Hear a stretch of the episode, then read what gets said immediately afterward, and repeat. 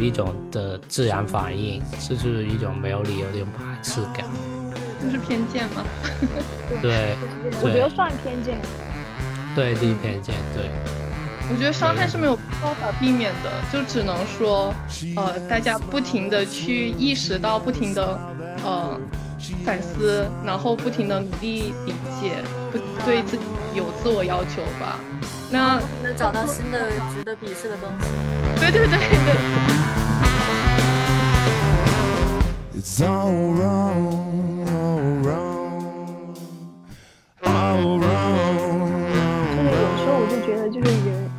变越冷漠的这种，就是被这种环境所带的，因为你根本无想要管得到别别人，甚至自己都还被就是被其他人所凝视这种感觉。我觉得网络放大了这种冷漠感，因为如果放到现实生活当中的话，你可能会迫于群体压力，而呃大多数人会不得不表现出我是热心的、我善良的那一面，但是可能放在网络上。可能有些人的内心的恶就被逐渐放大。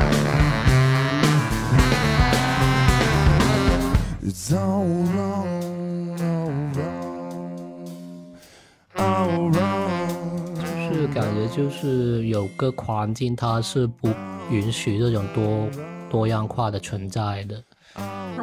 因为单一比较好管理。对，我觉得就向大家向群体发送一个信号，说我是安全的。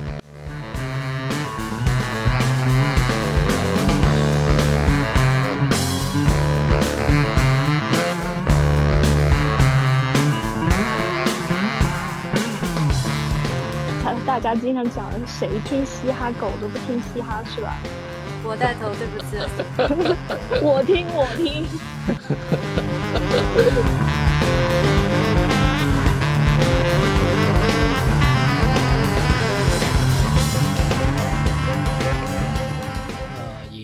开始。Hello，大家好，欢迎收听《挂在赫兹上》第九期。本期我们的主题是聊聊审美霸凌。审美呢，按照百科的说法，意思是人们理解世界的一种方式，它关照着我们生活的方方面面。但是我们生活中往往也存在着各种审美鄙视链的现象。那么，对于这种审美霸凌，应该如何看待呢？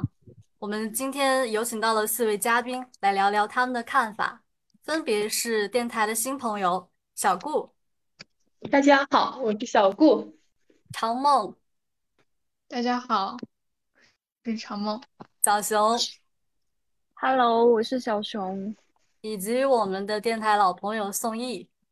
宋毅，你的声音有点小，你的麦有点小。我快呀，宋毅。呃，我是主持人麦一刀，呃，另一名主持人也是我们电台的主理人酷布外壳。Hello，大家好，我是酷布外壳。好的，说到审美霸凌的话，因为在座的比较多都是电影的研究生嘛，就是现在有个现象，就是嗯，在电影的鄙视链里面，就是话剧是站在最高位置的，然后第二亏到电影。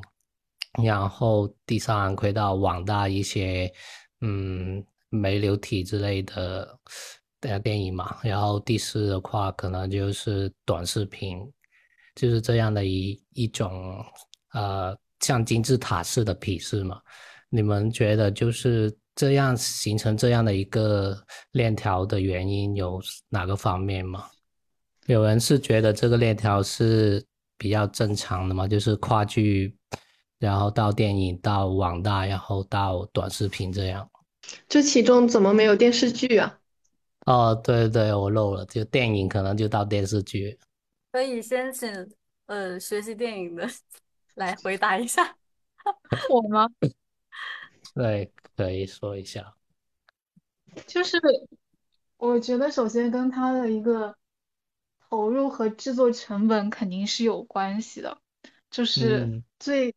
最直观的来看吧，那首先话剧票就是它一张有多贵，大家也知道。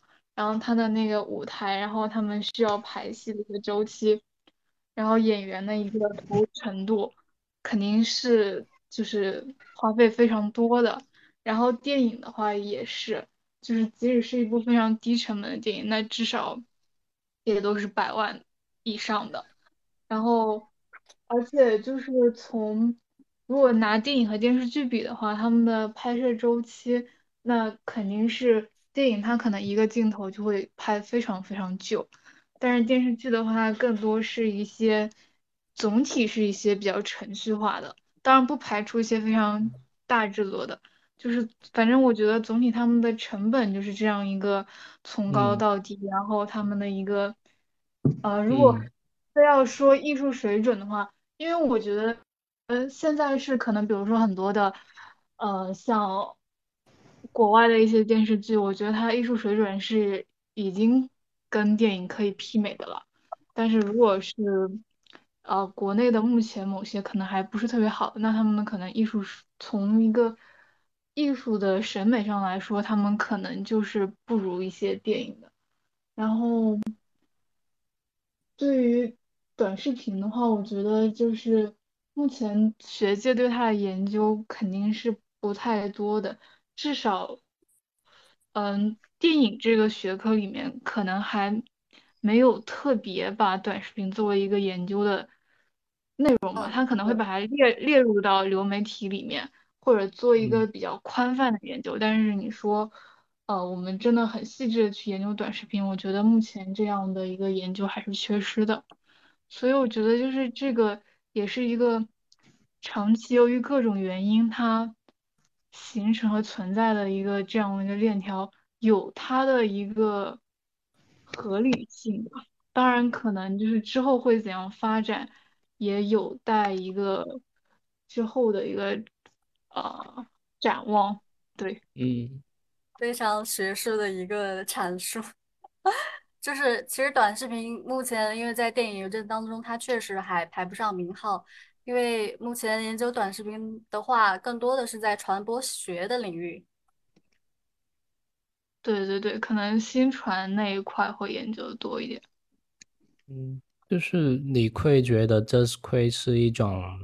良性的发展嘛，因为有这个鄙视链的存在，就是有这种审美的存在，就是因为像话剧这种要求演员啊或者他们的内容啊，嗯，都要重复的去演出，重复的去锻炼，所以导致，嗯，观影人群的门槛是相当高的，所以他们，呃，对于话剧这种比较，嗯，处于鄙视链顶端的这种，其实是。对于他来说是好的发展，就是可以推动，嗯，像推也可可以推动他继续发展。你会觉得就是这样的鄙视链的存在，会导致整个行业或者导致其他的东西会处于一种良性的方向去发展吗？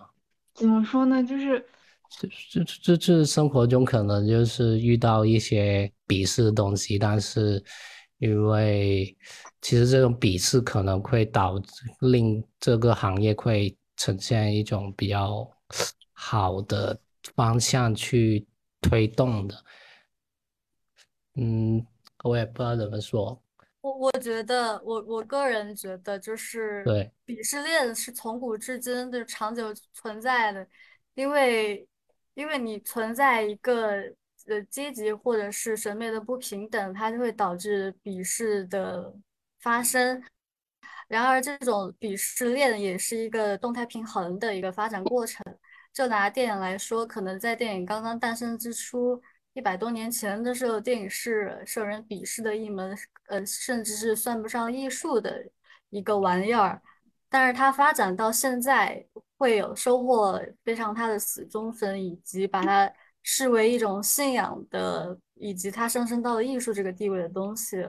我我个人就觉得，它就鄙视链，我不知道库布外科刚刚问的是导致它的良性发展是什么意思，但但我想表述的是，这个鄙视链的东西，它是并不是一个固态规定在那儿的，它是会发展的。嗯，明白，就是有阶段性的，对吧？对。嗯，就是。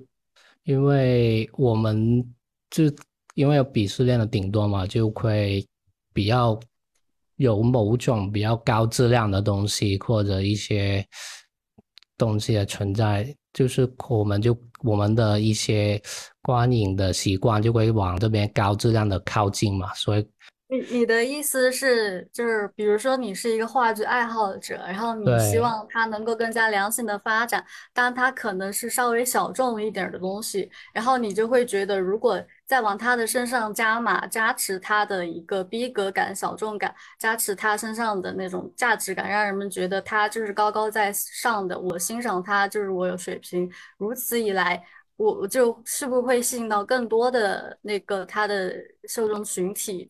去为他买单，你是这个意思吗？对，差不多，表达有点不畅。哦，就是就是意思就是想问一下大家，是否会因为就是在生活当中，嗯，去有意有意识的自己去站在，或者是觉得自己所欣赏的东西是站在审美链顶端的，而去对其他的呃东西产生一些可能会有一些沾沾。自喜的那种鄙视感或多或少的，就想问一下各位嘉宾，在生活中是否会有这种心态，或者是被别人鄙视过的心态？我觉得看个人需求吧，这个。对，因为我们都知道小熊在生活中算是一个比较亚喜喜欢亚哇亚文化风格的女孩，所以你会在生活中受到别人的偏见，或者你自己对别人的有什么看法呢？其实我一直都都不觉得我自己是亚逼，我刚刚还问了我两个室友，我说你们觉得我亚吗？他们说觉得。对啊，就是就是你们你们是怎么就是来界定一下这个亚逼这个词的呢？嗯，就是可能你穿搭或者穿着与别人不太一样那种，比较有自己性格的那种，就是亚嘛。嗯，对。就是嗯，有个人特色吧，只能说。嗯，懂了。就是这个的话，就是像说到就是生活中有没有觉得，就是因为这个，因为就是自己独特而被别人投入那种异样眼光啊，或者是你在逛街的时候，有人就是把你望着这种转过头来看一下那种，就是这种心理，我有时候就是之前我大学的时候，我朋友他跟我一起去逛街，然后。然后他就说：“他说，哎，那几个人就是把你盯着，他说你不会盯回去吗？就是我说我干嘛要盯回去呢？就是我当时我觉得我心里有两种状态，第一可能是他，嗯，我觉得是在我的自我的层面来看，我是觉得他是在欣赏我的，因为有可能他是自己不会这样穿着的，是吧？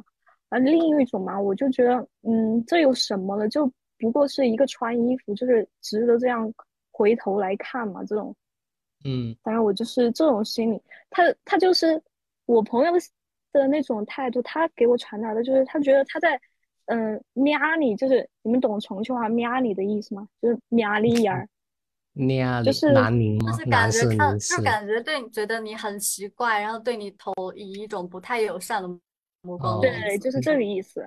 就是其实这种，因为我眼睛也近视嘛，我一般也不会把人这样回盯着回去这种。我都觉得还好了，然后我觉得从这么多年吧，我都我都已经习惯了这种，能说习惯也一部分是习惯，另外一部分就是觉得就关我屁事啊，这种这种感觉，就我自己穿我自己的，大概就是这种心态吧。嗯，我不是学电影的，我刚刚想说，是吗？呃，在在座只有 三个是学电影的，一半一半。哦。我还以为小松也学电影，小松不是，小松是，但是他的专业也是跟艺术相关的，他是学设计的。对，这前几天不是发了个视频，是那个高家峰的，然后他说，其实亚文化的人也是挺爱生活的，因为他把自己身体也当做一种艺术品嘛，就是会，嗯，对身体，他的会做改造，对，相当于亚亚文化群体他。的穿搭就是他在自己的身上做艺术装置，对，所以小熊会有这种心态吗？嗯，倒没有这种觉得自己是艺术品这种 高雅的说法啊。我是觉得，我是觉得你就是你喜欢什么，就是你要勇于去稍微表达一下自己嘛，也是算算是表达嘛。就不要在就是不要太在乎别人的眼光什么的，就是你本来就喜欢这个东西，加上你你自己不去就是行动啊啊或者什么，你当然也不是非要行动才行啊，但就是怎么自己开心一点你就怎么来，就我这是这是我的一个一贯的那种看法。嗯，对，我觉得像这种审美的话，每个人都偏个人化一点。都每个人都有自己独特的一种审美吧。对，但是我也呃暗搓搓的认为，就拿听音乐来说，我们可能一些听小众音乐的人，真的就就是私底下会认为自己比听抖音神曲的那些人所听的歌更高级，这种心态，以及包括经常我们在那些呃网络。呃，就是在那些热评上看到的那种，比如说什么我我都听叉叉叉，那为什么我听这么酷的歌，这么酷的队，为什么我还没有女朋友？以及 就在下面报一长串菜名的这种做法，这些其实就是呃，他们这些人觉得我我听这些歌我很酷，我就是比人高人一等的这种想法的一些化外化体现。然后我就想问一下各位嘉宾，对这种是怎么看的呢？我觉得是一种自我保护，哎，他会认可他喜欢的东西，嗯，呃，大家都会比较倾向于认可自己喜欢的吧，不然的话就非常容易有一些自卑啊，啊，排外对吧？被排外。对我刚听，就是说关于那个。呃，视频的鄙视链呀，还有一些刚讲那些，我感觉都挺阶级的。就是电影它短视频和之前的电影感觉丢那个处境差不多吧。它现在是不被作为艺术，它的讨论就是大众的传媒的这样子，被当做一个工具这样子。就是双方会有一种阶级分化的东西，因为有时候可能短视频的接触不了跨剧，跨剧的也不看短视频，所以导致两个阶级他互相也不不了解对方。这倒不是因为群体的不同，嗯，我认为这个是一个话语权的问题，因为自古以来都是精英阶级在掌握话语权，然后像呃。最开始的电影以及包括现在的短视频都是大众文化，所以精英阶层要驱逐那些，就收纳他们。对，所以精英阶层要去驱逐那些大众文化，不不想被他们的喜欢的东西或审美的范围所裹挟。嗯，对。然后他们要自己规定自己喜欢的东西，比如说他们认为古典乐就是高雅的，认为。呃，用高脚杯喝红酒就是高雅的，然后用那些呃，可能就是比较普罗大众或底层人去接触不到的符号去规定什么才是审美，这些才是可能你说的所触及到阶级的那个部分。然后刚才说小众，就是我觉得小众就是平排除了其他因素，单从多数和少数这个方面来说，它本身就是。比较弱势的，所以他需要呃加上一些其他的因素进来。哦哦，我这个是更特殊，我和你们不一样，我是因为什么什么才和你们不一样，所以我觉得他有点自我保护的意味在里面，自己维护一下自己。那那小顾会觉得，就是追求特立独行是人就是一个从内心上。的一个就是他比较一个自一个一个自我潜能就会倾向于人会倾向于去显示自己的特殊性，还是怎么样？我觉得算一个平衡。一方面你要说我是独特的，你才能证明你的存在是有价值的。但是呃，大家又会倾向于把自己埋在人群里面，这样子不容易受伤害。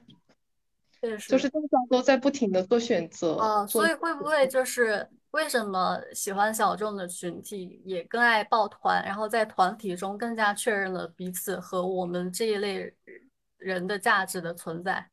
嗯，是的，是的。其实就是因为有一种就进入一种信息茧房了，就扩他们小群体扩大的扩取到的信息，就会加固他们的一种地位嘛。因为他们只看这些东西，然后就觉得东只觉得这些东西好嘛，所以会加固他本身的地位。嗯嗯。然后然后也有那种群体感，因为其他人也觉得其他人，因为他在这个信息茧房里面，其他人觉得这个东西是好的。自然，他的意识上面会认同或者信任这种东西，然后继续去在这种群体里面去，嗯，生存。对，这是一个不断确认彼此的过程。是的。对。在日常的群，嗯，在人群中，就是会不断的感受到和其他人不同，然后可能会受到一些攻击和伤害，也会让他不停的返回他自己的团体和。是的，里面。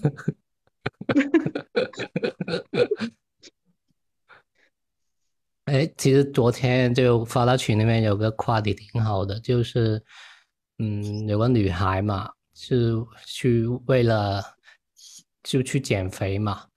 其实麦麦当你说吧，那个事例是什么样的？哪个是？是我们看啊。就是 就是微博，就是微博那个那个女孩，呃，去减肥。你是说那个虫的事情吗？虫哪个虫？大住了，你说吧。又是什么群？哪个群啊？奇怪了。三个人的群，就是里面有个女孩，其实现在的女孩去减肥，其实也是因为其实存在一种审美霸凌嘛，就是。去迎合别人的眼光而去减肥嘛？我我想起来了，就是就是女女性去呃去减肥，或者是让自己变白变美，去是否是因为去为了迎合男性或者是社会对她的审美期待，还是说她就是自己喜欢这个样子？对，我看长梦是否好像想说想要表达。我觉得，嗯，至少有一部分心理是为了迎合男性或者大众的一个审美。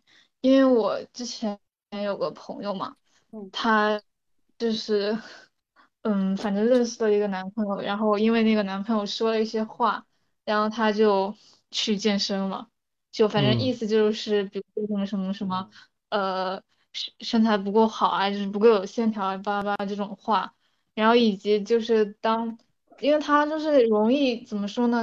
就是他长得其实挺好看，但是他是那种体重特别容易浮动的人，就可能动不动就浮动个 十几二十斤的这种。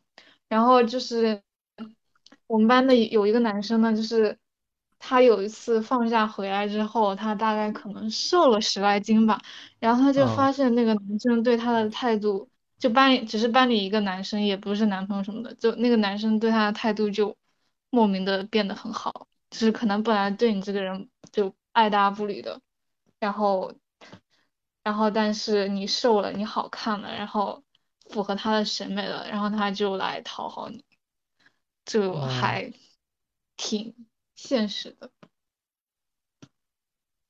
哎，其实然后就是这种，嗯，你说，你说，你先说。我觉得这种白幼瘦审美真的特别普遍。就像如果呃你去搜女性健身的话，大部分你看到的都是减脂、减小腿什么什么什么。但是你如果搜的是男性的话，你看到肯定是什么增肌这种类型的。对。呃，一个一个非常可能有点不太合时宜的一个结论，就是女性健身可能。呃，长梦所说的这种去减脂、减小腿、瘦瘦脸、瘦身的这种，可能是为了迎合男性的审美。然后男性去增肌啊，去练肌肉，去让自己变得更有力量，好像也是为获得男性的认同。就是他们会觉得我在男性群体中，我练成这个样子，兄弟你觉得我很 OK，然后我就会觉得自己很 OK。可能他们在健身当中对于女性的吸引力反而是次要的。哎我觉得。就是有没有你们有没有发现，就是大家现在都说网，就是小红书上人均均美女帅哥百万富翁，嗯，就我觉得就是像现在就是这种特别是在这种大数据的这种环境下，我觉得就是很容易给人灌输这种，就比如说像易梦玲啊，现在易梦玲大家不都是觉得很美嘛？当然她确实也很美啊。就比如说她现在什么风格的大大大户千金什么妆，然后或者是千禧风什么妆啊，我就觉得她就不断在那个推送机制里面给你推送这个东西。这个某种程度上就是一种主流审美的灌输吧。然后像我们这种小小红书的这种用户去看看了之后，就是身心效仿那种，是吧？就很容易就是特别像像这种他又出妆容教程，嗯，什么搭配教程这种，就很容易去复制去借鉴，就然后就这种是不自觉的就迎合了这种审美吧。我觉得是。对。而且其实相反，也是白又瘦的女孩也会受到一些审美的霸凌，就是 有些女美黑是吧？但是不是？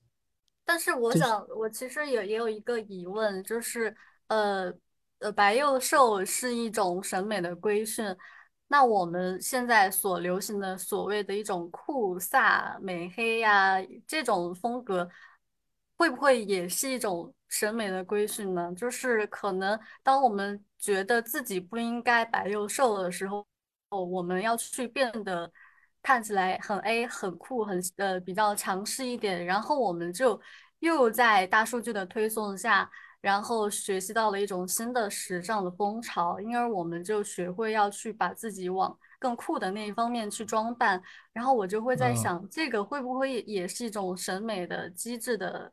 呃，一个规训，我觉得，嗯，你你先讲，你先讲，先讲，小顾先讲吧。啊，好的，我觉得是一种价值观的选择吧。嗯，对对对。小熊想说什么？嗯 我就是想说，我觉得在这种本来就是很多很多风格化，或者是很多审美差异化中，我觉得最重要的就是，首先你要建立自己的那种价值体系吧。就是第一，你也不会被容易就是容易被牵着走啊之类；第二，你也有自己的那种嗯主要的审美倾向。对，我觉得这是最重要的。嗯，对，这就是哦，而且你你们刚刚。你们刚刚说那个，呃，电影就看什么话剧呀，什么电影啊、电视剧、短视频那种。就我想说，我觉得就是最重要的是，我觉得是看个人需求。就比如说，你们会看那种土味视频吗？你们会看吗？会啊，我很喜欢看，我也很喜欢看。他看着，他看着就是要，就是他的爽感是不是要来得快一点？就是你会，就是比如说你你学习了很久，或者你工作了很久之后。你去看一个土味视频，就那是最简单的那种给你的视觉那种刺激，我觉得那个那个就是一种解压方式啊，是吧？对。然后你你你就是或者是在说你，比如说你心情不好或者是 emo time 的时候，你就可能会去看，就是你想找一点那种精神愉悦的感受，那你就去看那种文艺片，听那种古典乐，听听爵士之类的是吧？就主要是，对我觉得。看个人，我觉得，但是回归到这个主题来看，我觉得，哎，还是，但是总总归还是会不自觉的会带入那种，就比如说你们在群里，大大家经常讲的谁听嘻哈，狗都不听嘻哈，是吧？我带头，对不起，我听，我听。我我其实也算是在玩梗的，因为我觉得玩网最重要的一点就是要学会引起争端，早入精髓。就是我其实刚刚聊到那个，就是女孩女生们对自己那个审美的规训的一点，我其实还想问的就是，很多人会觉得我化妆，我穿漂亮的衣服，我我穿高跟鞋是为了。自己好看，然后这样我自己开心。但是也有很大一部分声音说，如果你真的是为自己开心，那么你自己在家里的时候自己化妆给自己看就好了，为什么还要上街溜达呢？就就想问一下各位怎么看这种说法？我就觉得这人就是杠精啊！你管我干什么是吧？你管我穿什么干什么？那我不化妆，我我今天不化妆，我觉得我今天就这样不化妆很舒适，我也不用去卸妆。虽然化妆很麻烦，卸妆也很麻烦，是哈。然后我今天想，就是我不想化妆的，我就不用化。然后明天我需要出去，我想开开心心，就是那种体面的，就是见朋友，取悦一下自己，那我就化呀，是吧？在聊健身的时候，我当时想说，就是说男性健身是为了吸引同性，那我这就很不同意。我觉得，我我我的意思就是说，他并不是为了吸引同性，吸引啊不是，并不是为了吸引同性，他是为了获得男性群体的一个认可，因为他想获得就是所谓男权社会或者父权社会的那种。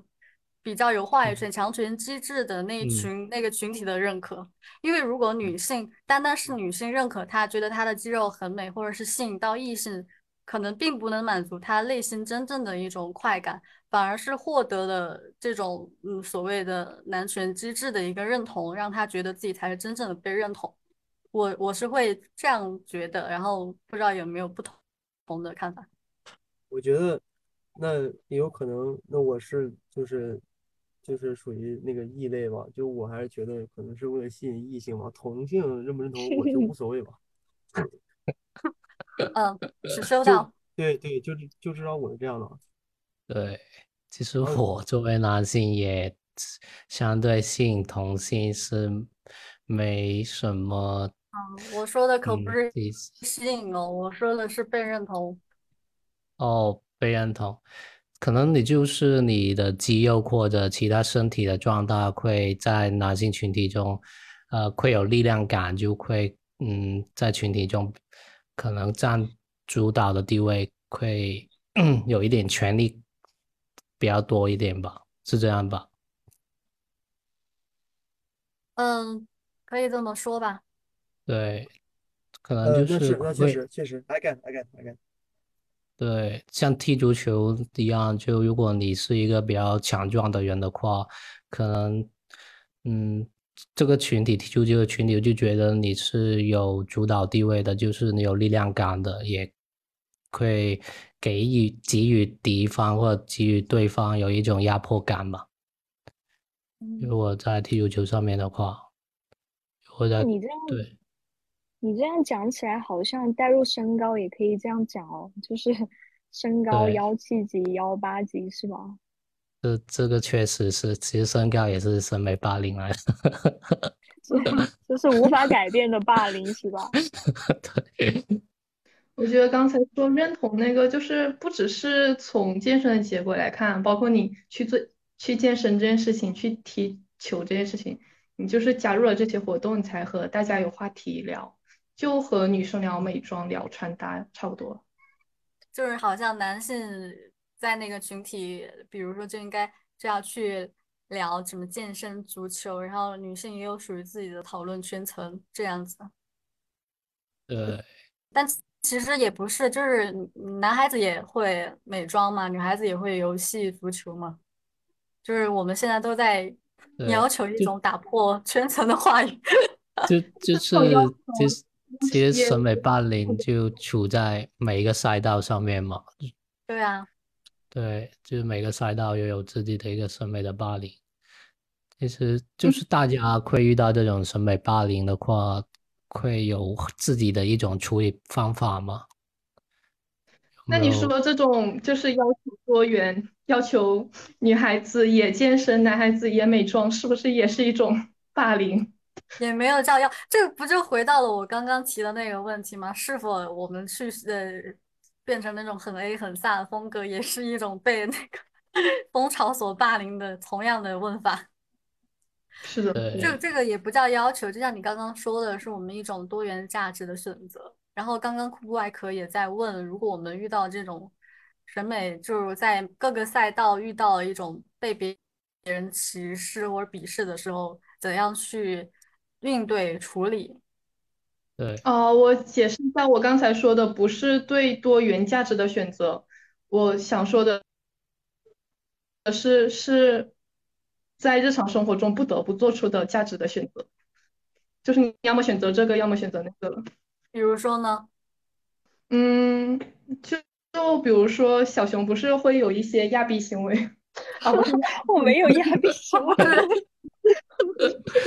我其实 挺好奇，就是小，就是如果小熊真的认同自己是亚逼，或者他就是对这个群体有认同的话，他为什么会一再的否认自己不是，否认自己是亚逼这件事情？是是否是因为他在内心里面还是觉得亚逼是一个非常贬义的词汇？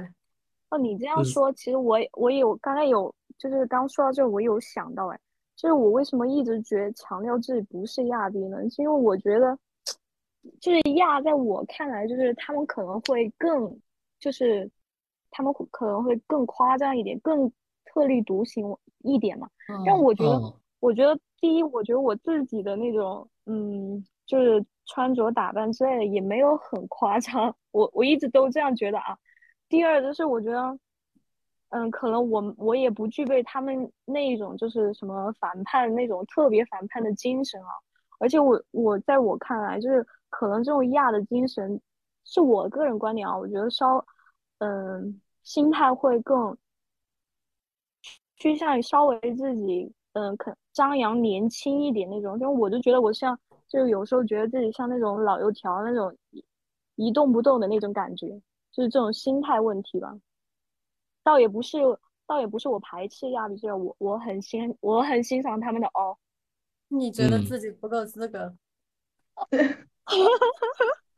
倒也不是 说不够资，反正嗯，你可以说我稍微有点小亚，就是这种，因为嗯，可能就是觉得，比如说我我现在就可能明年就要毕业之类的，我觉得我可能穿着打扮的，我可能会往稍微更精致一点那种走一点吧。因为毕竟就是，就是，哎，我怎么越说越感觉我是在那种迎合主流审美了。就是可能你以后去工作，如果不是那种特别，嗯，特别就是年轻化、接受程度高的那种公司啊，或者是工作室之类的，就是他就是很常规的那种公司，他他就是就是我不止被一两个朋友这样讲过，就是他不会接受你这种穿着打扮，比如说你染着一头。什么五颜六色的发色呀，什么，嗯，浮夸的妆造之类，他他就是他就是会给你投来那种异样的眼光。所以小熊是希望能在自己还能体验一些，就是可以张扬自己个性的时期，去体验更多的一些东西。不，我觉得我以后也会是这样。你说的那些公司会限制你的。所以，我现在是也是不确定啊。但是我如果如果他我在一个地方去了，他会限制我自己的个性，就是一些展示啊，或者是我的一些喜好这些的话，那我为什么还要待在一个不让自己不是很开心的地方呢？是吧？对，挺好的一个心态。就是之前前几天我看朋友圈，就有个算是亚比嘛，就是舌打了舌宽，然后嘴宽之类嘛。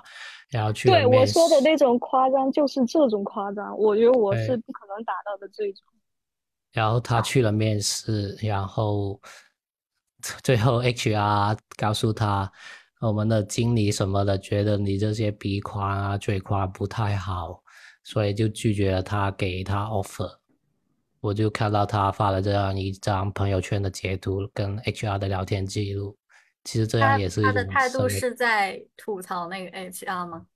肯定是啊。嗯，其实这 HR 是比较好的态度吧，就是就是我们的总经理觉得，嗯，你不太好啊什么的。如果呃以后有消息的话，会继续聊，继续找你之类的。可能是上一级的领导对这种外表的仪态不太满意吧。也不是，我觉得也不是鄙视啊，我刚刚说错了，就是。某种程度上来讲，应该是一种大环境的无奈，应该是这种。就比如说像我们，像我们就是比如说我们中学时代的时候，就是学校会规定你不许不许染头发，不许戴饰品之类的，就是大家都着装校服，扎着高马尾，短头发是吧？对。就他有时候确确实有时候他是基于一种情境环境的需要，第一你。就是你要梳理你好好好好学习那种什么不准分心之类的那种状态是吧？对，就是有时候你讲这个东西啊，就是会给一种，就是给人一种无奈，就是你又你又不得不做的那种感觉。就比如说他接受不了这个职位，就是上任不了，是吧？嗯，就是感觉就是有个环境，它是不允许这种多多样化的存在的。嗯，对，因为单一比较好管理。对，我觉得就向大家向群体发送一个信号，说我是安全的。呃，然后你就放弃另外一些，获得这些嘛。我之前前两天也看到一个，呃，推送，就是说有那个面试公司在网上发招聘，然后最后一条写的是，呃，肤白貌美大长腿，连写了很多条。然后，哦，对，是一条法制的推送，然后就，嗯，就说这样子不可以，不允许的。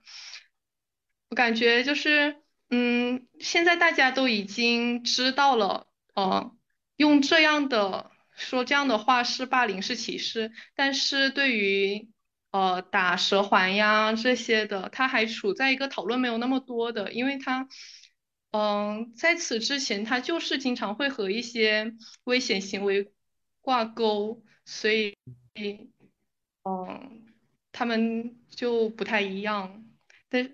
但又有点一样，表达不清就容易抽象。就是在传统社会里面看来，这这些是一种异类吧，还没被社会完全的接受，可能的态度。嗯，我觉得就是就是正基于这种就是大部分的人不理解不就是排斥的这个状态，我觉得有有时候，比如说像你们说的亚逼群体啊，就是小众文化群体那种。抱团的那种，我觉得都非常很让人理解的。因为第一，你没有，就是你没有，就是你没有那种认同感。你你内心，你内心再怎么，就是你你渴望，就是很大部分人，我不能说绝对是吧？就是说大部分人就是还是会想去寻找那种就是有有人能理解，就是可以提供情绪价值，就是交流意义的那种那种群体。那当然，这样遇到这种当然会很开心啊。比如说咪咪群是吧？就是不有这个这个看看来就是第一层次呢，就就你自我的那种感觉，你就会很就是感觉到自我，感觉到自我。第二就是我在我看，我就是人无外就是无外乎就是还是需要一些就是他者的认可的。嗯，对。因为没有他的认可，就感觉不到自己存在嘛。有时候，嗯，但是我之前之前遇到遇到过一个人，就是一个朋友嘛，但是现在没有联系。就是他是那种大学毕业之后，他就不出去社交，然后他就一直就是窝在家里看书、看电影，就是这样了一年多。然后他就他就说他也不想社交，他觉得社交没有意义。然后。基本上他的活动就是在网上吧，然后我都不就是那个时候我很纳闷，就是人怎么可能不交流呢？是在我的观点里啊，但是他就是这样的存在。虽然啊，确实存在即合理的啊，但是从我的价值观上，我就是挺，但是还是很崇拜这种人的，也不说崇拜，欣赏吧。对，感觉我是没有遇到过这种。我我有的时候也挺羡慕这种人，虽然我的大部分人生的时间也在过着他的那种生活，但我无法做到他内心那样的淡然和从容，因为我会这样待一段时间后，就非常的迫切的希望与人交往，跟外界的人产生链接，不然我的就会疯掉。我也是，我觉得是就是每个人他的一个需求不一样，就我觉得人来到这个世上。就是每个人相差的其实特别多，就像你们说到，就关于不和不和人交往这事情嘛。哦，我跟麦一刀也经常说，我认识一个会看星盘的朋友，就是他就是这样的人。但是我从来没有怀疑过，就比如说他一个人待在那个时候，他是不是无聊、空虚？不会，我觉得他内心可能比任何一个人都要充足，就是这样的状态对他来说是好的，那我觉得就够了。就如果。我们觉得自己需要社交，那就去社交。然后我们觉得，当我们觉得可能有些人的社交对我们来说是消耗、是负担的时候，那我们就不去社交。就是自由一点。就是每个人把时间的分配不太一样吧，可能很多人会对学术上面想把时间花在学术上面，所以就把大部分时间花在学术上面，然后剩下时间就处理一些呃生理需要的东西，所以就没时间去社交了。像一些高技术人才之类的，像库外和这种现充，可能就无法体会到那种 长时间的封闭自我的人的感受。因为，因为我是觉得这可能是两种类型的人的划分，就内向跟外向。因为我忘了是谁的一个说法，就是内向的人就是向内汲取自身的能量，他要在跟自我相处的时候，才会从那个呃，会从那个充电的状态中恢复过来，去恢复他自己的精力。如果他跟人交往的话，他就会很累。但是外向的人就属于他必须要和外界交流，他才能够。体会到他的生命活力，他才能够感受到自己是存在的。就是可能就是刚刚长梦所说的，每个人的分野不同，看他个人的选择。对，所以聊审美霸凌 为什么会聊到？对，聊天了已经都 聊到孤独，我去选择自自我选择孤独的一个话题。哎，就是我们就是想问。就是怎么样去让自己不会成为那种霸凌方啊？是让自己去认同这种多元性吗？是自己保持包容吗？对，就是换位思考吧。就是某种程度上的那种打不过就加入那种，就是你要尝试着从他们的他们的那种观点里去理解他们一下。就是可能，就是有可能你在这个过程中，你还会发现哦。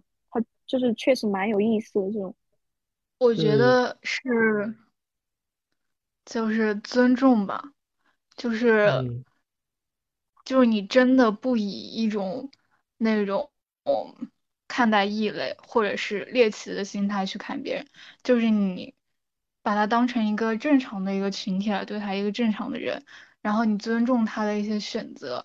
如果就是我觉得把尊重他人的这个心理做到极致的话，就根本不会存在霸凌这种说法。就是之前我朋友他发过出来一个微博圈子吧，应该类似贴吧的，就是那种自残圈，你们看过吗？哦，有听说过。对，里面就是那种群体的话，可能这种是一种比较不好的行为嘛。但是像这种群体的话，他为了找到认同感，就会对自己的嗯声探进行一些呃伤害，然后发到呃圈子里面得到别人的认同。就是像这种比较不能理解的话，我们是应该去劝说他们，还是觉得应该是理解他们呢？你们身边有这种自残的那种朋友吗？嗯，没有，有会说每天没有每天都会说我想死的朋友，不是你吗？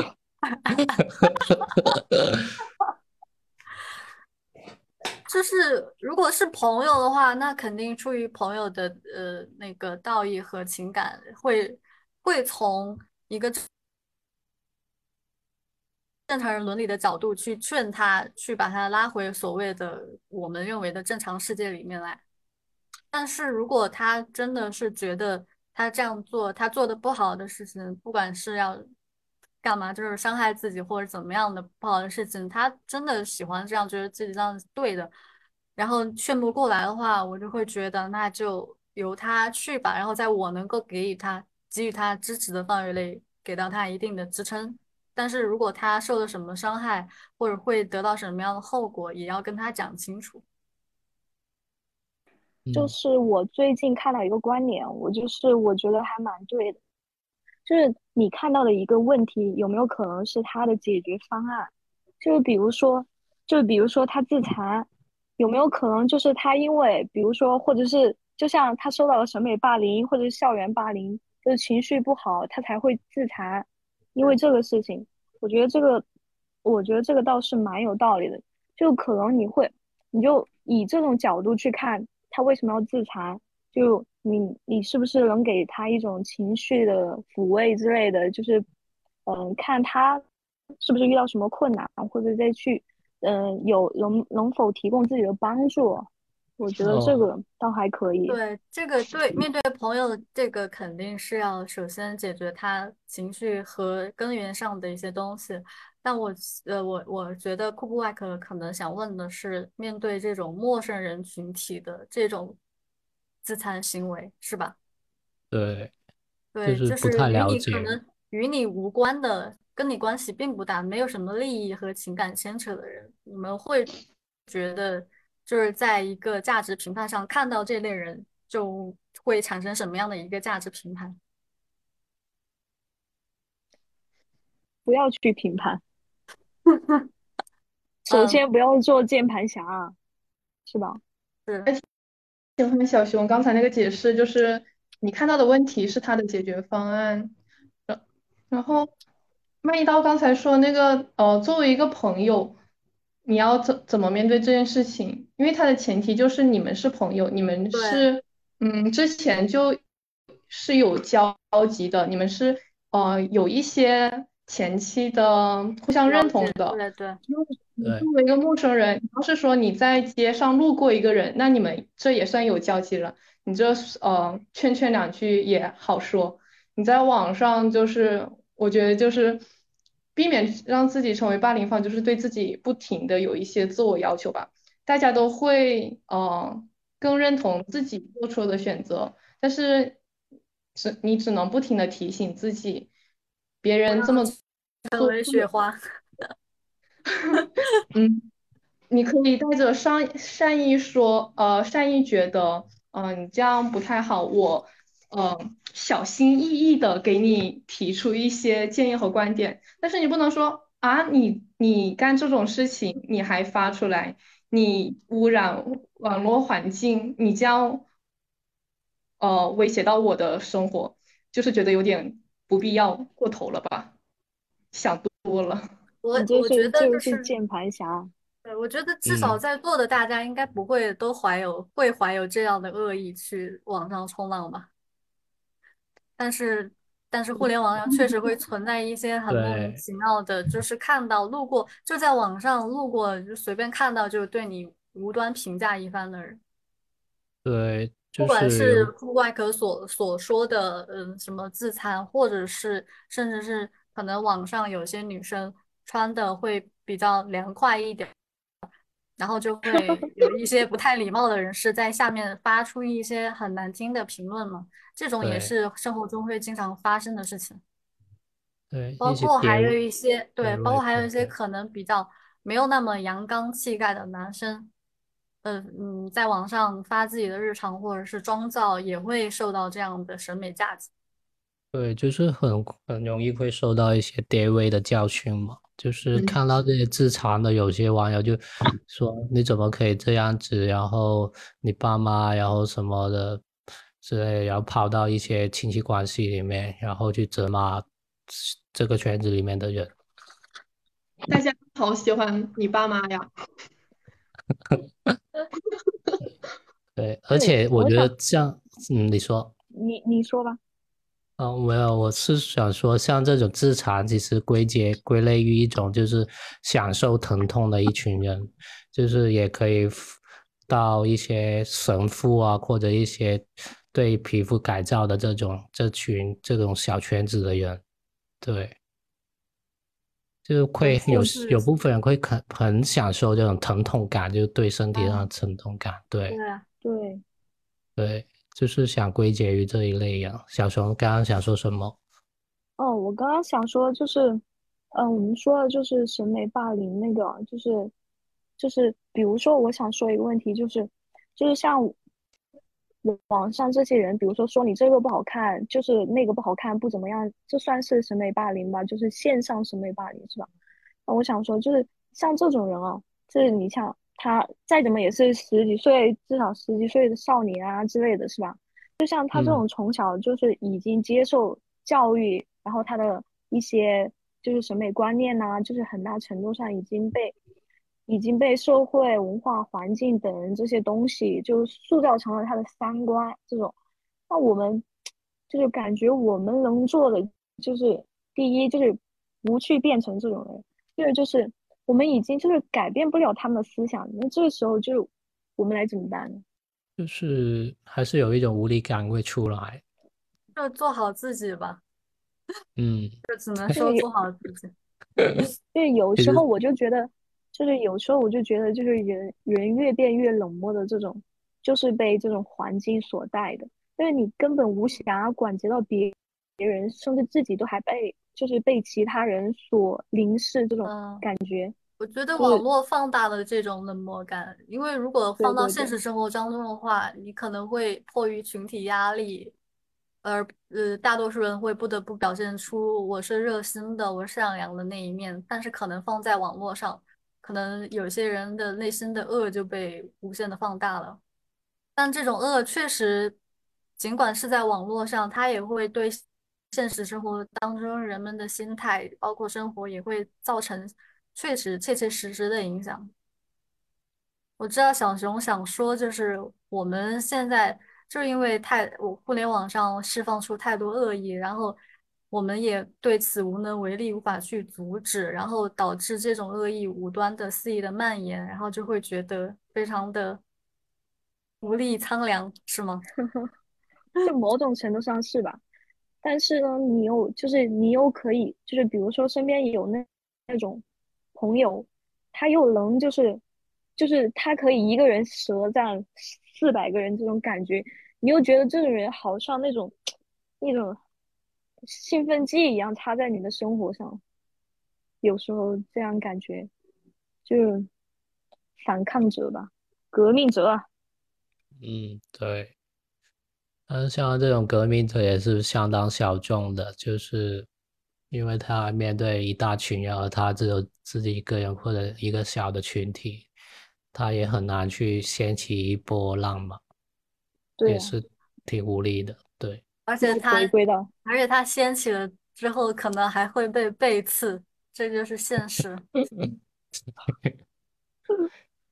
但这也算算一种，他是他面对审美霸凌处理的方法了。嗯，回归到主题，这个对，呃，这个世界上就是有勇敢的人和沉默的人。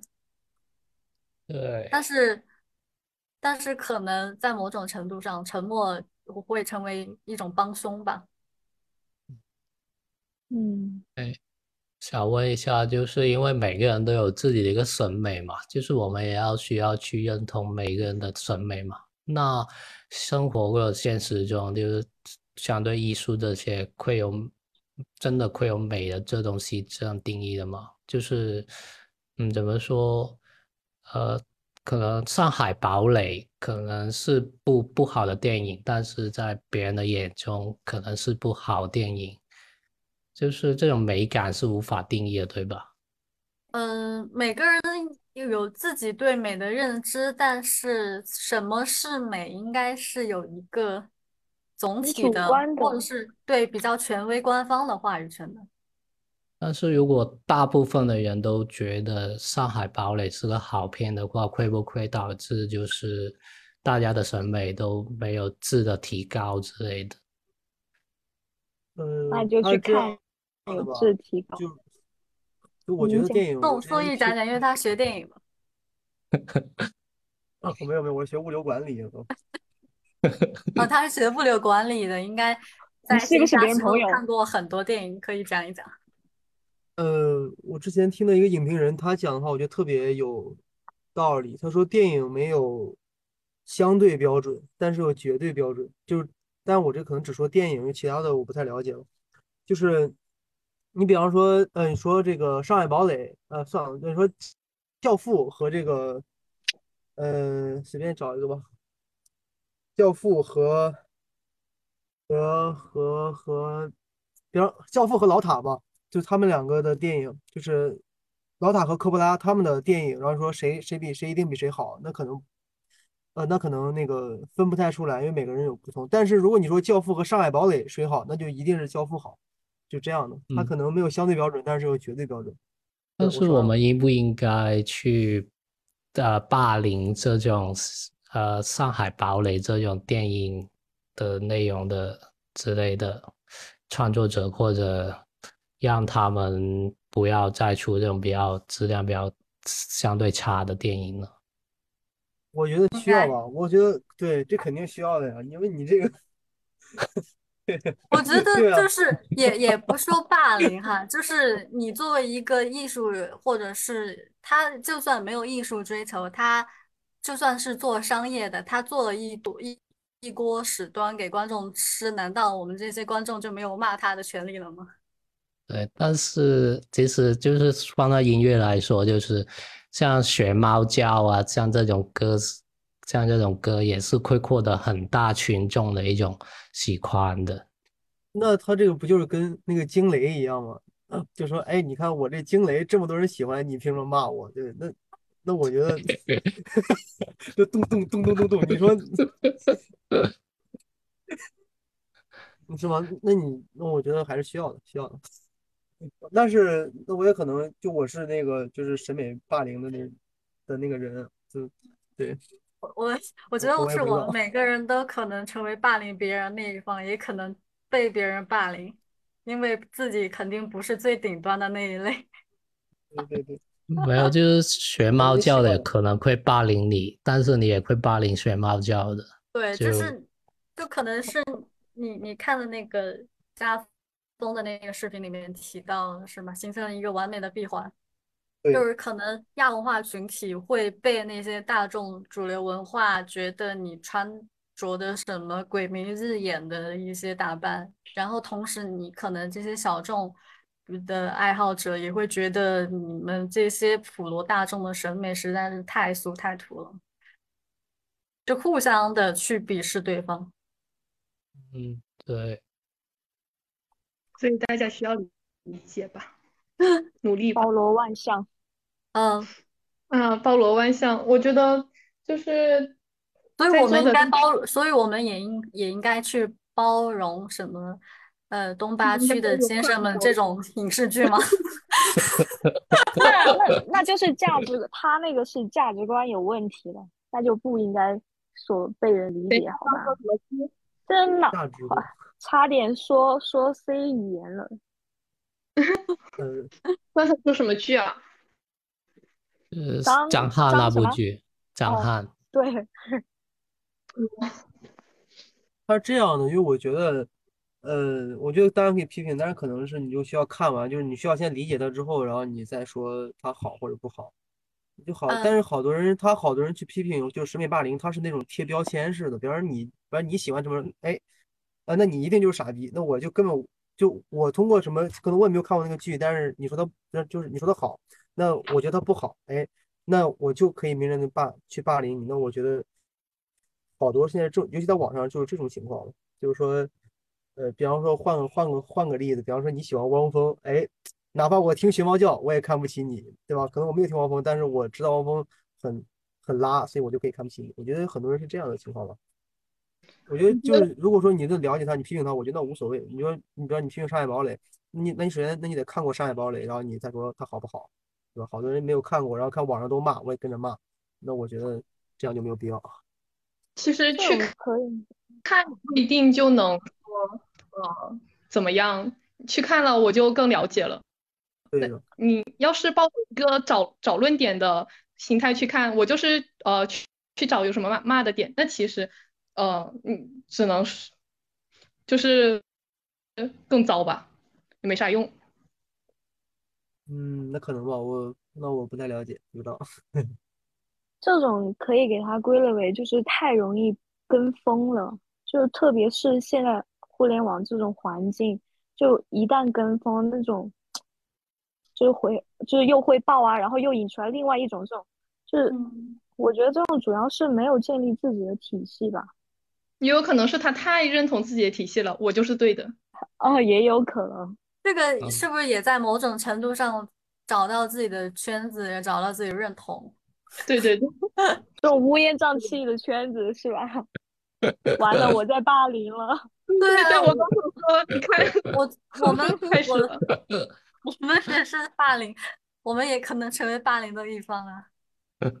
就这这个感觉是一个无解的题，就是就是我像我刚刚在谈话开头我就提出了一个问题，就是大家是否会在生活中无意识的或者潜意识里觉得自己的有些的地方的审美是高人一等的，然后从而衍生出一种沾沾自喜的心态，就算你没有实际性的表现出来，但你肯定也会有一种居于某种鄙视链比较上层的一种。嗯，心态吧。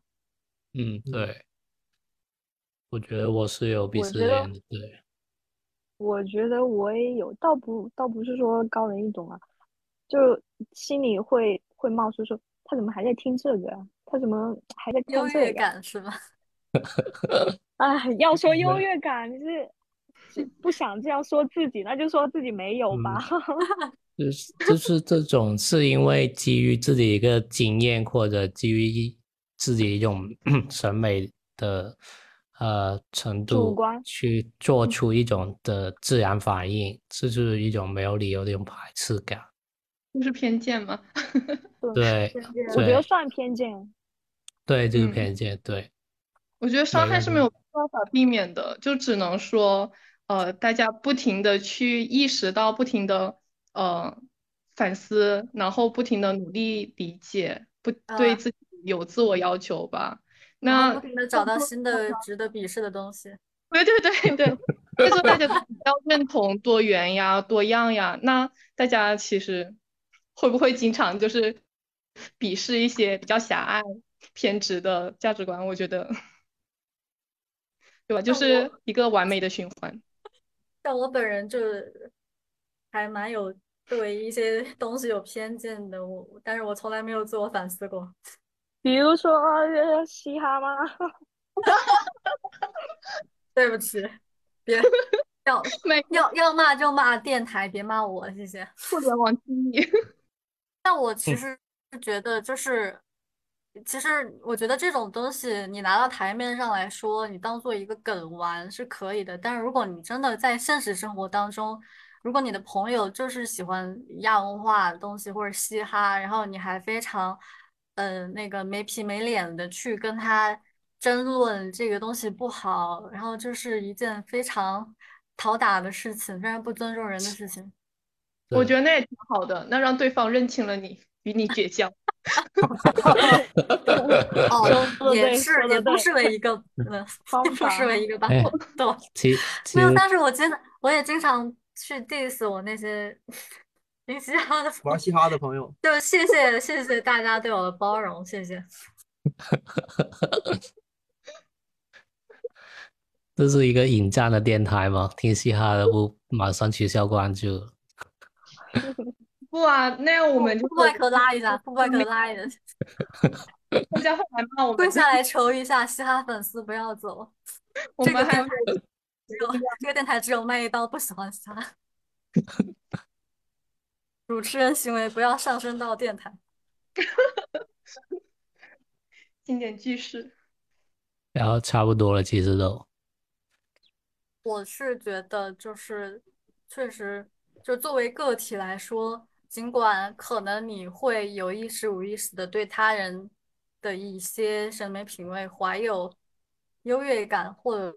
说说的，呃，温和一点，就不那么去欣赏对方的东西，但是确实也要保持自己的那份善意，以及像小熊之前提出来的说，关你屁事和关我屁事就可以解决掉的人际关系的处理方式，因为在很多时候，其实我们自己喜欢的一个东西，它就是自己，呃，可能对它不。不包括你喜，比如说，就算一个人喜欢《上海堡垒》，他不单是就是喜欢《上海堡垒》这个东西，他背后可能就涵盖了他对这个呃他喜欢的明星的一个热爱，或者再上升到他这个明星对他呃的生命里造成了非常大的鼓励鼓动。如果你去否定他喜欢《上海堡垒》这个事情，可能就对他的整个人生 甚至造成了一种呃攻击和颠覆。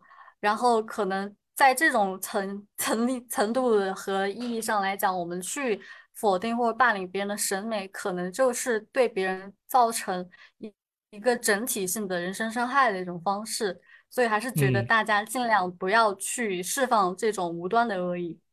嗯，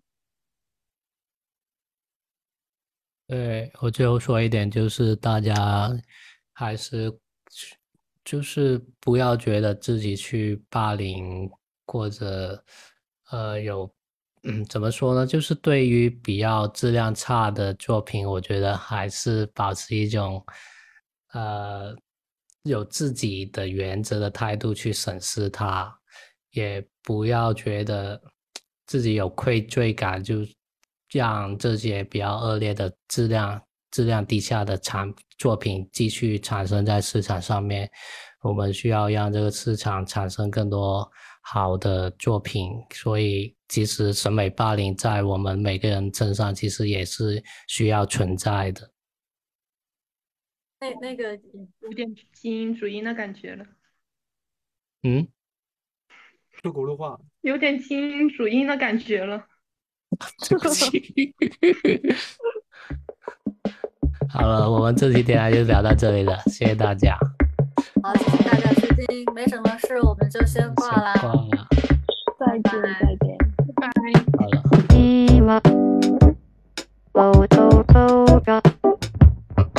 Oh